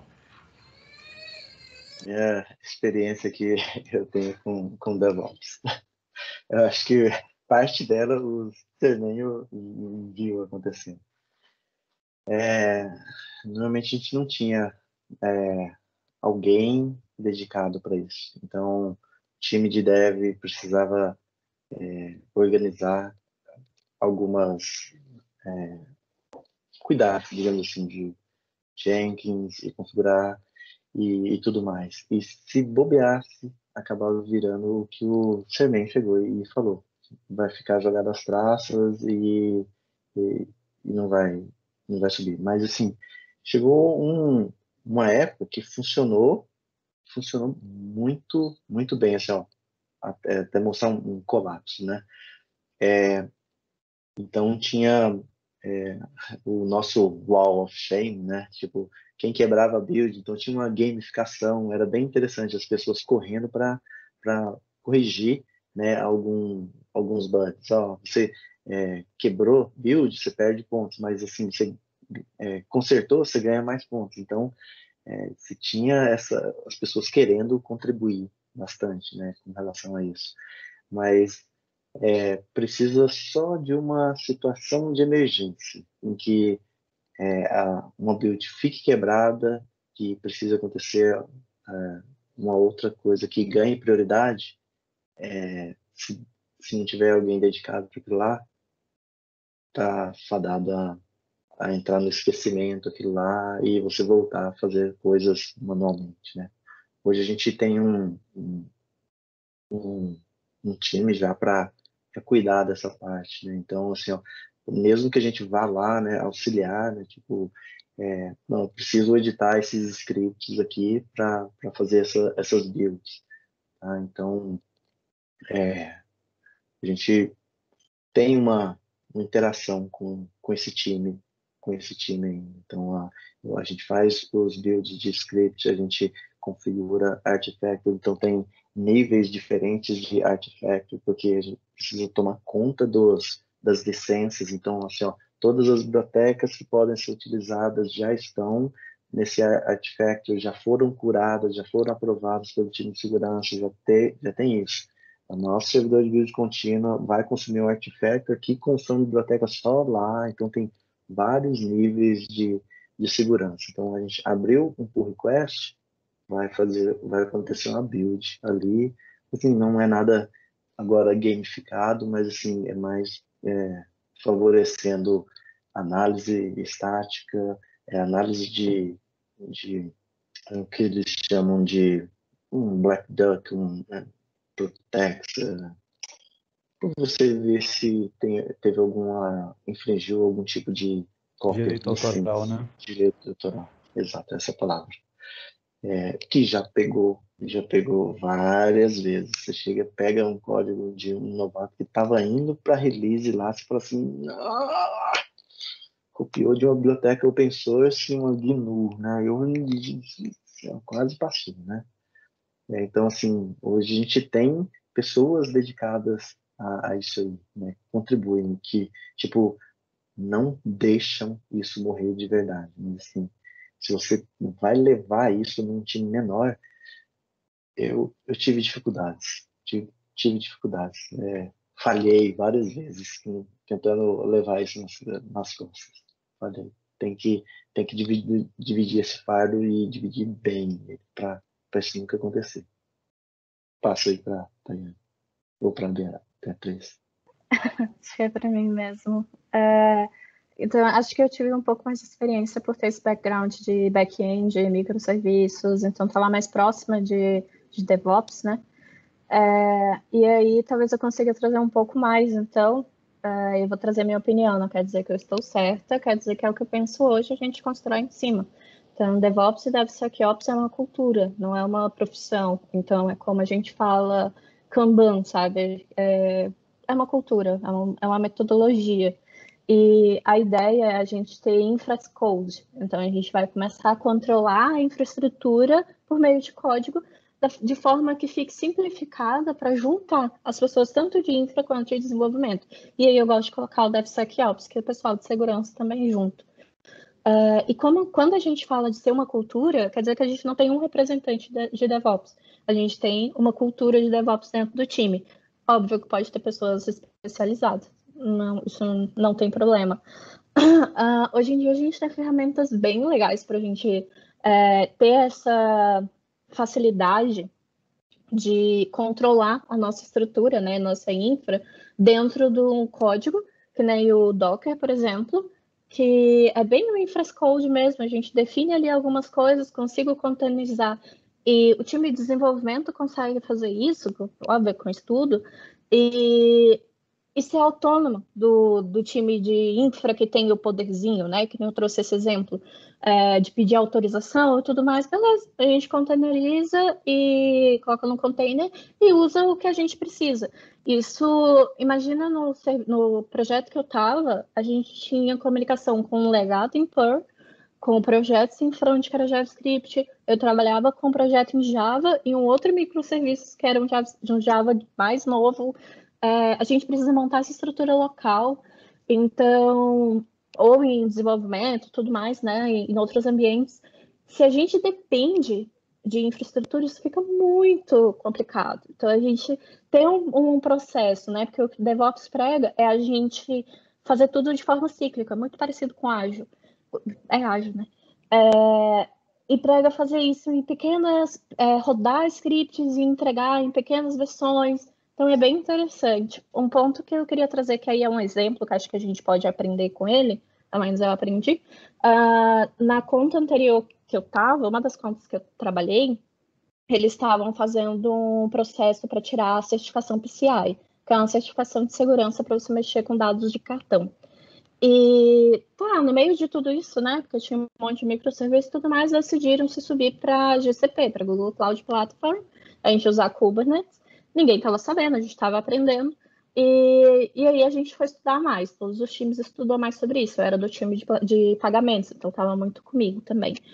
E a gente tem dentro do GCP um ambiente que é playground, onde a gente tem acesso para brincar, para colocar nossos códigos, para ver como aquilo funciona.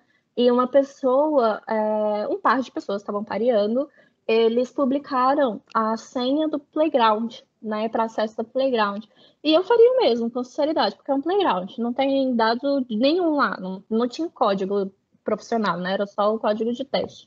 E beleza, publicaram. Então aí a gente tem que a gente não tinha ali, esse time não tinha um script que verificava se estava sendo publicado uma senha automaticamente, porque a gente pode fazer isso, tanto escanear quanto a cada commit falar, ó, isso aqui é uma senha, não vamos fazer isso. Mas não tinha nessa época. E publicou. Quando foi no feriado, passou-se o feriado, né? Um projeto no Chile, passou-se três dias.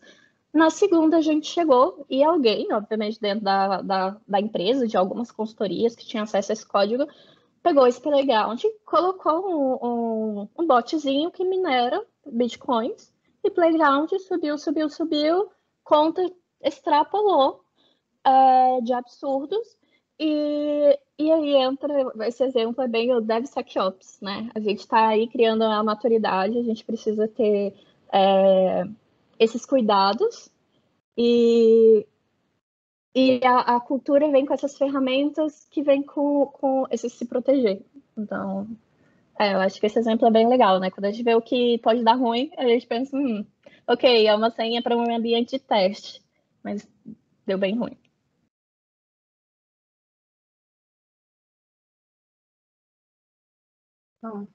É, o que eu queria até corrigir um pouco da minha fala, que eu pensei tanto no negativo, nos pontos que a gente não tem de DevOps, que eu esqueci de falar o que, que a gente tem implementado, então, né? Tudo bem, não temos ainda. O pessoal de DevOps está entrando agora, né? Já é especializado nisso, mas nós, como Dev, já tínhamos ali muitos pontos preparados, no sentido de. Nós temos uma esteira de, de validação, né? Ali uma pipeline, então a gente tem a etapa de análise de análise estática, e essa análise estática, ela é customizada, então nós pegamos algumas regras que já são do próprio mercado, mas também criamos algumas que fazem sentido para o nosso projeto. Tem também os testes automatizados, então ele já a pessoa fez a cada commit, é, cada commit já está associado a essa pipeline. Você pode ir lá dar um play, ele roda, né, executa. E quando você abre o Magic Request, aí não precisa nem dar play, ele já roda automaticamente. Então, fez ali o code review, a gente já tem a possibilidade, isso tudo está integrado na interface do GitLab. Então, pelo próprio GitLab, a gente já consegue dar um outro play que gera o build e vai, empacotado para o nosso Artifactory. Então, é, a geração do pacote em si não é automatizada no sentido de ser totalmente automática. A gente tem que ir lá e mandar gerar a versão. Mas toda essa integração está realizada e não, não é algo muito antigo, mas é algo que, nossa, tem facilitado muito a nossa vida aí do, do, dos últimos anos para cá. E sempre que tem alguma, como é algo que está em processo né, de desenvolvimento, quando tem alguma necessidade de ajuste desse processo, aí a gente conversa, se ajuda. Não tem uma equipe é, dona disso, então, de fato, tem que alguma equipe priorizar e ali realizar as melhorias de todo esse processo. Massa. Oi, gente. É... Bom, quero agradecer absurdamente vocês, cinco principalmente, né? Tayane, Beatriz, Fabiana, Tadal é, e Sermenho, por estarem aqui com, com a gente hoje, é, se disponibilizarem né, para estar aqui, para a gente fazer essa conversa e tal. Pô, achei que foi é, super bacana. Assim, acho que tem um bilhão de aprendizados que dá para os alunos começarem a pegar. Com toda certeza, existem é, é, vários, várias palavras que vocês falaram que, que tá um monte de gente ali. Que que é isso, cara? Nunca ouvi falar desse negócio. E isso é bacana, tipo, pega esse negócio, pega esse tema, pega essa palavra, vai pesquisar, vai ver o que, que é isso e a gente vai discutir isso. É, vai ser um ponto bacana de, de discussão da gente na disciplina também, nas disciplinas e tal. Então, acho que foi super, super rico. É, e aí, queria abrir para vocês, se vocês quiserem falar alguma coisa e tal, para a gente se encaminhar para o fecho e, e descansar. Acho que eu poderia só responder a Ana Carolina, que eu acho que eu usei muito esse termo pipeline mesmo. Ela está questionando ali o que, que, que, seria, mas é basicamente ah, etapas de um processo de entrega, né? Quando eu, quando eu falei, foi nesse sentido. Então, quando, assim que você sobe o seu commit, ele passa por algumas etapas automatizadas. Então, é, é, são executados ali alguns analisadores, seja de execução dos scripts de teste, ou analisador estático para ver ali como é que está a qualidade do código. Então, a pipeline seria a junção dessas etapas. Aí, se alguém quiser complementar, mas quando eu digo nesse sentido. Massa. Fala, Tadal. Eu, ia, eu não tenho nada a completar do, do pipeline, só queria compartilhar um outro assunto, se alguém for falar de pipeline. Alguém vai falar? Pode completar o assunto de pipeline? Não? É, acho que diversas vezes aqui na, nessa conversa, vocês escutaram na plateia falando. Eu sou uma pessoa, eu sou muito pessoa. É, escutou o Sermenho falando também é, é, soft skill. Escutou a Beatriz falando também sobre empatia. É, outras pessoas também, eu acho que falou um outro termo, não me lembro agora é, o quanto isso é importante. A gente está num, digamos assim, ó, por mais que seja, é, assim, e por mais que eu tenha compartilhado vários, vários momentos que eu falhei nisso, o quanto isso é importante para o trabalho de equipe, o quanto isso é importante para o desenvolvimento, o quanto isso é importante para o Agile. Tipo, se você não tem, se não valoriza as pessoas, não tem uma boa, não tem um soft skills, não tem uma, ah, uma empatia, é, isso é bem, é bem complicado de você chegar, começar a crescer nessa, nessa, nessa carreira. Então, assim, acho bom exercitar. Compartilho algo, uma visão muito errada que eu tinha quando antes de entrar, antes de entrar nessa nesse meio profissional. Assim, eu vou mexer com computação porque eu não vou lidar com pessoas. O, o, o maior erro foi pensar isso. E, e eu entrei é, nessa carreira e vi o tempo todo a minha a, a, eu estagnado. Só quando assim, eu consegui enxergar isso, é, que essa valorização das pessoas, soft skills, que a coisa começou a, a engrenar, então o crescimento profissional começou a aparecer. É muito importante isso, trabalhar em equipe. Você não vai construir nada sozinho. Tá? Você sempre está construindo com várias pessoas é, te ajudando. Nunca vai construir nada sozinho, por uma maneira de dizer, tá? Você trabalha em equipe. É muito importante saber é, dividir esse fardo com, com todos e tratar todos muito bem.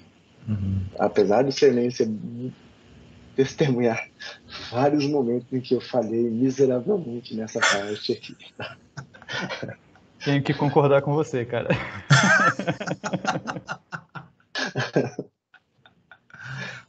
Mas é legal, Tadal, é legal demais assim, essa tua fala. Acho que é bem importante. Assim, a gente precisa é, é, essa, essa é, não é isso não é uma história, né? É, a gente lida com pessoas de verdade, né, o tempo inteiro.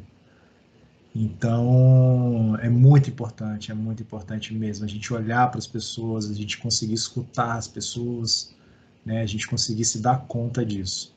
É, e é a partir realmente disso que a gente começa a, a ser diferente enquanto pessoa, enquanto profissional, né, é, conseguir é, é aprender a a viver desse jeito, né? Eu não diria nem a trabalhar desse jeito. Acho que é, acaba indo para a vida, né?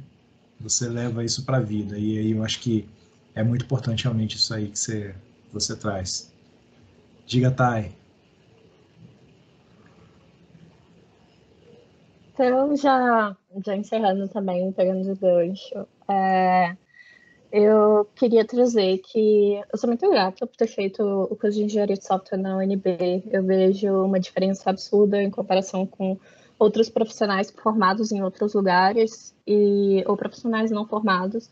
Óbvio que é, qual é essa diferença? Tem várias formas de alcançar conhecimentos e práticas e tudo mais. O, o que eu quero dizer é a base que eu obtive dentro da universidade foi muito importante e é um diferencial muito grande lá fora, sabe?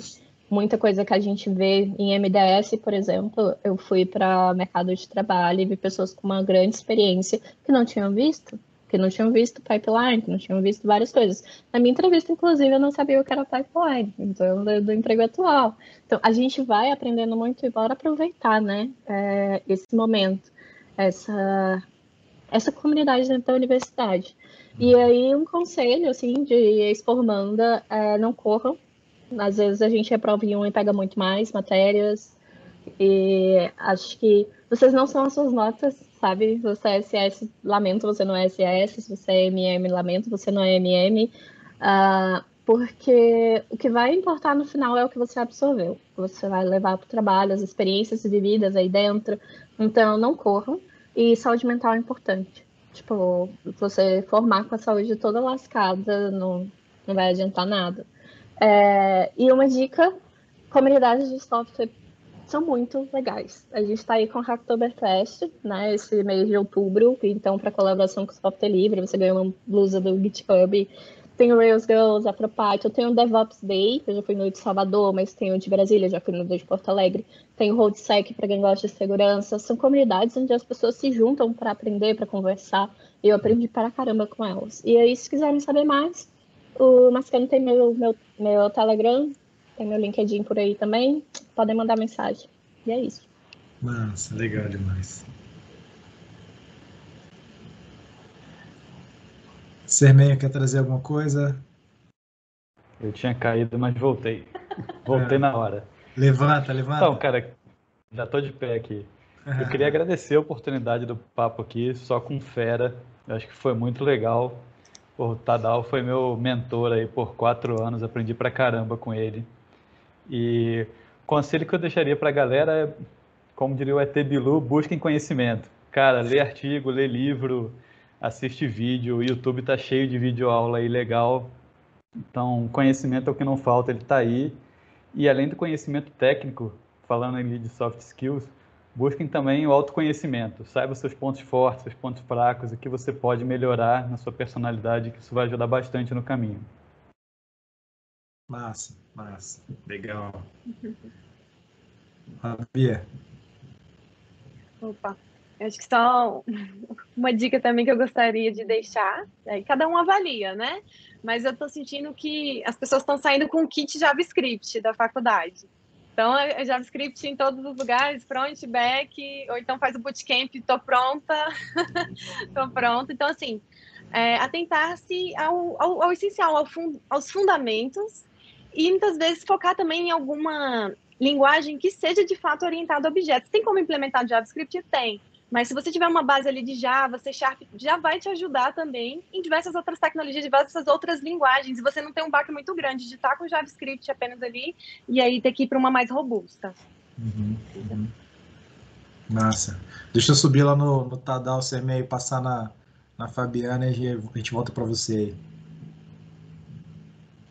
Também lá, queria compartilhar uma em relação a entrevistas.